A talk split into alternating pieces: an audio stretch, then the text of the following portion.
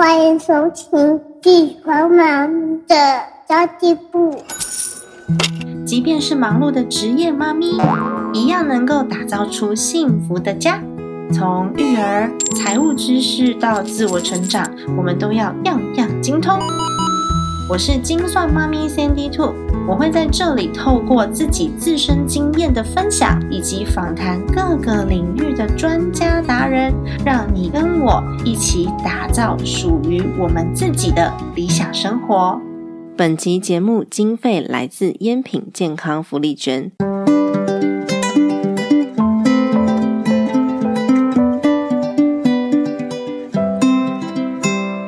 大家知道吗？烟品健康福利捐用于健保安全准备金及各项福利的推动哦，烟害防治、建构无烟环境以及预防青少年吸烟，降低成人吸烟率，减少公共场所二手烟的产生。无论在国内产制或是自国外进口的烟品，均需缴纳烟酒税及烟品健康福利捐。一包纸烟的售价需内含新台币五十一点八元的税捐。所以在市面上购买的纸烟价格是不可能低于新台币五十一点八元的。如果亲友有在市面上看到纸烟的单包售价低于新台币五十一点八元，请踊跃拨打财政部非法烟品免费检举电话。零八零零八六七八九零，如果检举属实，检举奖金最高达新台币四百八十万元，请大家一起拒绝购买来路不明的烟品，维护自身健康哦。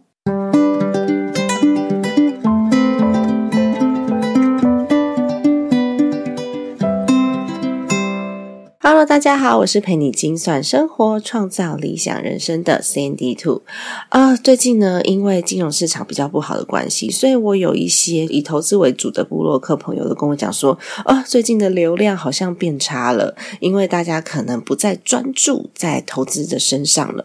不过，我觉得我还是想要跟大家好好的聊一聊，就是为什么我们一定要消耗自己的生命去赚钱，而我们都忘记了用一点点的时间。来规划一个值得拥有的生活。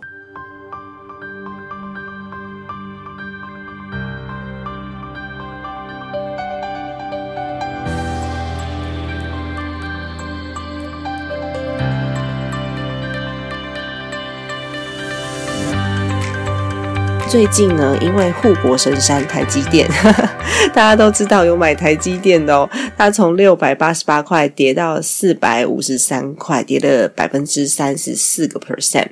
哎，这真的很考验投资人的心态耶。因为像嗯，我想说我自己好了，也没有真的遇到非常大的云霄飞车般的金融涨跌，好像比较没有啦。有啦，就是那个新冠肺炎的时候，二零二零年好像二三月吧，那个时候不是有好几次的熔断嘛，然后台股跌到国安基金出来护盘嘛。那其实二零一一年好像也发生过，因为美债的关系，就是又跌了一小阵子。那二零一五年好像是中国的股灾的关系，去影响到台股。但即便是二零二零年的那一次新冠肺炎的恐慌，好像呢，听前辈朋友们说，都比不上二零零零年的网络泡沫，再加上九一一的攻击，它跌了将近百分之七十，好像是六十七、六十八左右。然后二零零八年的时候，因为金融海啸，跌了百分之六十左右。我们这次好像还没有到这么惨啦，还是有点希望的感觉。不过应该蛮多人的资产都缩水了，不只是你的资产缩水了，我的资产缩水了，连股神巴菲特的资产都缩水了。那有些人在这段时间，他就可以很顺其自然的说：“啊，那股市不好，我来做点别的事吧。”然后就开始计划自己的生活啊，享受人生啊。那像我的话，就是因为小朋友的暑假到了嘛，所以我规划了三次的。旅游，但是有更多更多的人因为这样，所以他非常的焦虑，连睡觉都睡不好的。那究竟是为了什么？大家都资产缩水了，还是有些人可以外表看起来很淡定，甚至很优雅？不是因为运气很好诶，因为的确我们身边会有一些生下来就非常好福气的人，那我都会说这是人家上辈子积来的福，不要去羡慕。但是其实更多的是运气没有那么好的人，所以你可以很优雅的转念去面对危机，大部分都是因为这些人呢，他们是准备好了的。那我不知道大家有没有在投资之前先理好财？虽然我一天到晚在讲理财比投资重要，但是我发现在我的群组里面，还是好多人一开始面临到财务危机的时候，就想要先投资了。其实，在投资之前先理好财，让自己可以在风险承担的范围之内去判断自己能够投入多少，甚至是需要投入多少。而不是呢，大把的钱捧去投资。但有的时候市场好的时候，才没有人想要在乎理财了。你叫我记账，开什么玩笑？你叫我呃，把钱还要分配在各个不同的账户里面当闲置资金，是不是很浪费？大家都把钱捧着去投资，但市场不好的时候呢，才会开始检视，因为有点恐慌了嘛。所以每次遇到事件大跌的时候，就会发现，哎，大家好像似乎比较重视如何理好财这件。了，毕竟你知道吗？刚刚讲的那几次的危机，还有近期这几次危机，哎，有的时候啊，是股市一开盘就跌停了，你想要停损还没有办法卖，或者是你根本就卖不掉的，哎，这真的是想哭但是哭不出来那种感觉。那近期比较像是温水煮青蛙，一天叠一点，一天叠一点，然后你每次都觉得好啦，那嗯，依照前几次的经验，应该过几天就会涨回来了，但是它一直都没有回来，哎，没有要回头的意思，永远不回头。哎，我最近真的心情很好，一直想唱歌。那其实。为什么有的人可以很开心，然后有的人呢却愁云惨雾的？这时候就要讲到理财了。有理财再投资的人，就会很有底气。所以每当朋友问我说有哪些投资标的或是哪些投资工具的时候，我都不会直接回答，因为我觉得直接回答有可能会害了他。我都会先推荐，如果你有预算的话，你想要投资，你不如先花三百块买一本我的书。家计力好不好？家庭的家，计算机的计，然后利器的利，全省书局都有卖，网络也可以订购。因为你只有把账务厘清了，甚至如果你有债务，你厘清了，知道如何去掌握自己的金钱状态，我们才有可能去把投资计划做好。那如果说，哎，你还更有预算一点，你想要快速的去进入自己的账务整理的话，你也可以先把家庭基础理财入门课上完，也才两千多块。整理好自己的收支，做好聪明的消费，比选择任何投资标的都还重要。如果你没有把基础功打好的话，有可能这笔钱投进去就丢进水里了。但是我敢保证，你花三百块买书，或是用两千块买课程，你只要整理完账务，这个钱很容易就回来了。哎，这个投资报酬率超高的，而且几乎呢就是立即可以损平。但是大家还是宁可先把钱拿去投入自己比较不熟悉的工具，然后呢，真的有亏损的时候，你还会安慰自己说啊，投资本来就是有赔有赚啊，所以现在才损失两千、三千，甚至五千、一万，都觉得啊，那算了啦，没关系，那我就止损就好了啊，要这样子做。不如先上课，先理好自己手上的财务，才去投资，好吗？如果你真的超级急，你想要立刻就做出长远的蓝图跟你的投资计划，我才会推荐到我们家庭财财务长的课程。因为我们不只想要讲技术，我们想要讲更多的心法跟观念。所以这个课程呢，它不是要让大家消耗生命去赚钱的，而是希望大家一起规划一个值得拥有的生活。所以它其实 课程长。度有二十五、二十六个小时。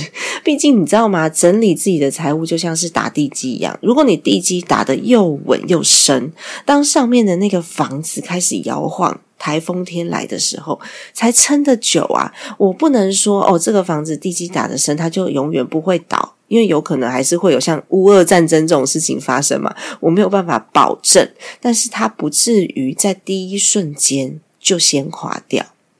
所以我还蛮鼓励大家先把书看完。如果你真的觉得你有预算，我们再来上课。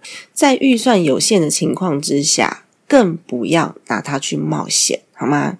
因为最近的市场稍微比较乱一点点哦，我觉得就发生了一些我觉得还蛮有趣的事情。因为有很多市场上很有名的投资老师，他们拥有不同的投资策略，会互相在彼此的 Facebook 上面公开有一些争论，然后在彼此的 Facebook 里面留言。我其实觉得很有趣，我看见的不是对错啦，其实我看到的是，即便。在投资界这么有名的名师们，他们的策略不同，期待不同，彼此的方式都不见得会适合对方哦。他们已经是在投资市场很专注，而且把这个工作当成全职在钻研的人，都会如此。何况我们只是一般人，所以你如果没有自己相信的信念。你没有自己的认知，那么就算老师告诉你再好的方法，机会降临的时候也没有用。而且一旦市场不好了，就会开始恐慌害怕，因为你没有相信嘛，所以你就会乱买乱卖，诶，这反而更惨。所以其实要专注回自己的身上，我们随时做好准备啊！不管现在面临什么样子的经济环境，至少不要影响到现在的生活品质嘛。坦白说，我投资也真的是蛮弱的，就只会那么的一招半式。我的投资标的有台股、美股、ETF、债券跟不动产，其他我通通都不懂。你要问我更深的东西，坦白说我没有研究。我觉得，嗯，投资就是有很多很多不同的美感跟门派。那很多的人跟很多的老师，他们都认为自己的方法是最好的，是最厉害的。诶，那也没错，是因为他们钻研研究这样子的方式，他们没有研究别人的策略，所以都觉得自己的方法是最厉害的。这是很正常的事情嘛？你看叶问，他也只会打咏春啊。老实说，光是要弄熟一种方式就超花时间的，一次学十种，你觉得输的几率高还是赢的几率高？就叶问，他也是一套咏春拳，对不对？闯天下，而且咏春就已经很多门派了。你觉得他还会去学，就是西洋剑、空手道、日本武术，甚至拳击吗？不会嘛？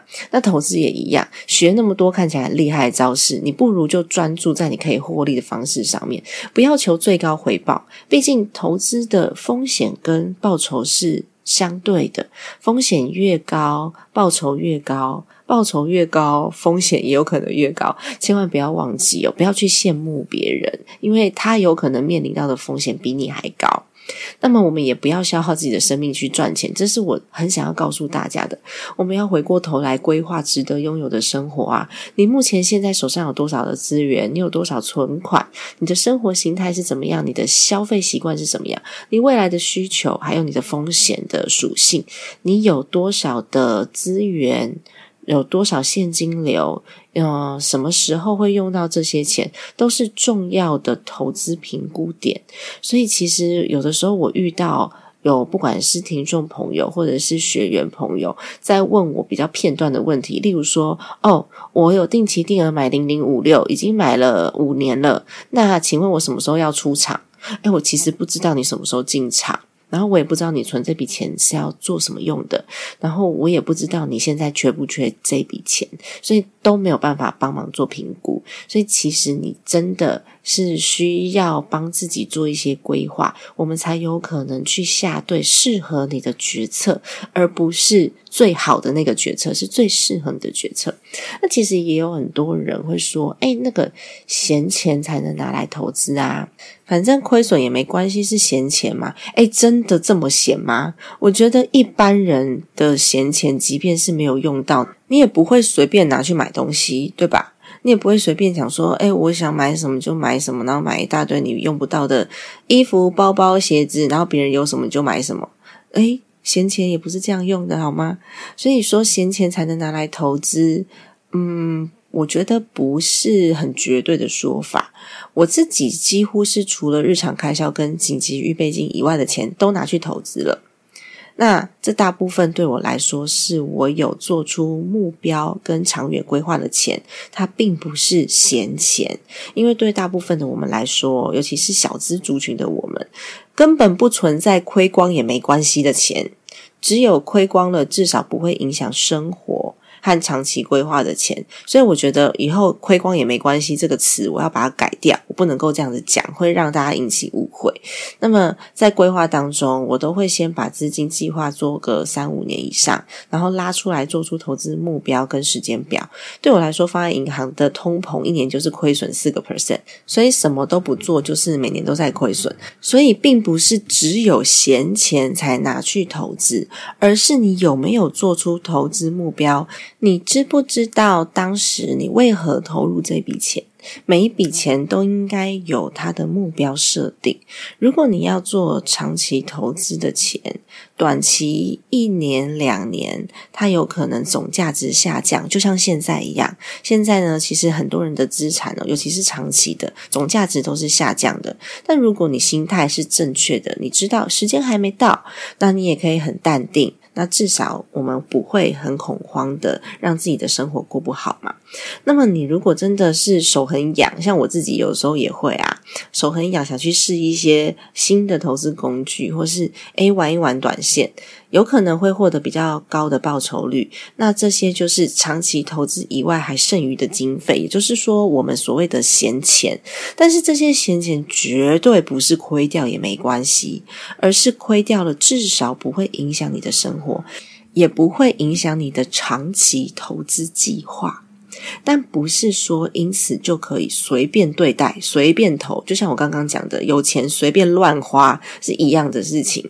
那如果说因为这样就减少对投资标的的评估，或者是我们忽略了投资还是要很谨慎的决定，那有一些呃关键因素我们要去在意的。